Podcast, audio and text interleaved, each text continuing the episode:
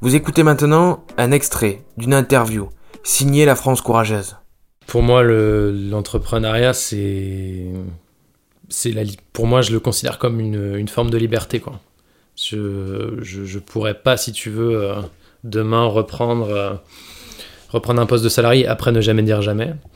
Parce qu'on ne sait pas ce qui peut se passer après. Mais euh, franchement, je crois que c'était une de mes meilleures décisions de ma vie de, quand j'ai eu l'opportunité de, de, de, de, créer, de monter ma propre boîte.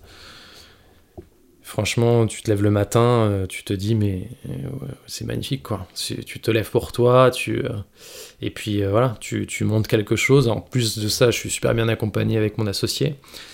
Donc non, c'est exceptionnel. Ce... Même s'il y a énormément d'efforts, énormément de sacrifices, derrière derrière, c'est, ça n'a pas de prix.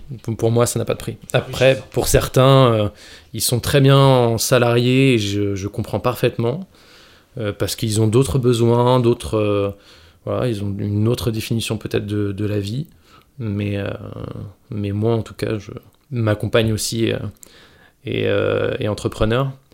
Donc, quand on, on, échange sur, ce, sur ça, on se dit Mais oui, mais on est, on est tellement bien comme ça.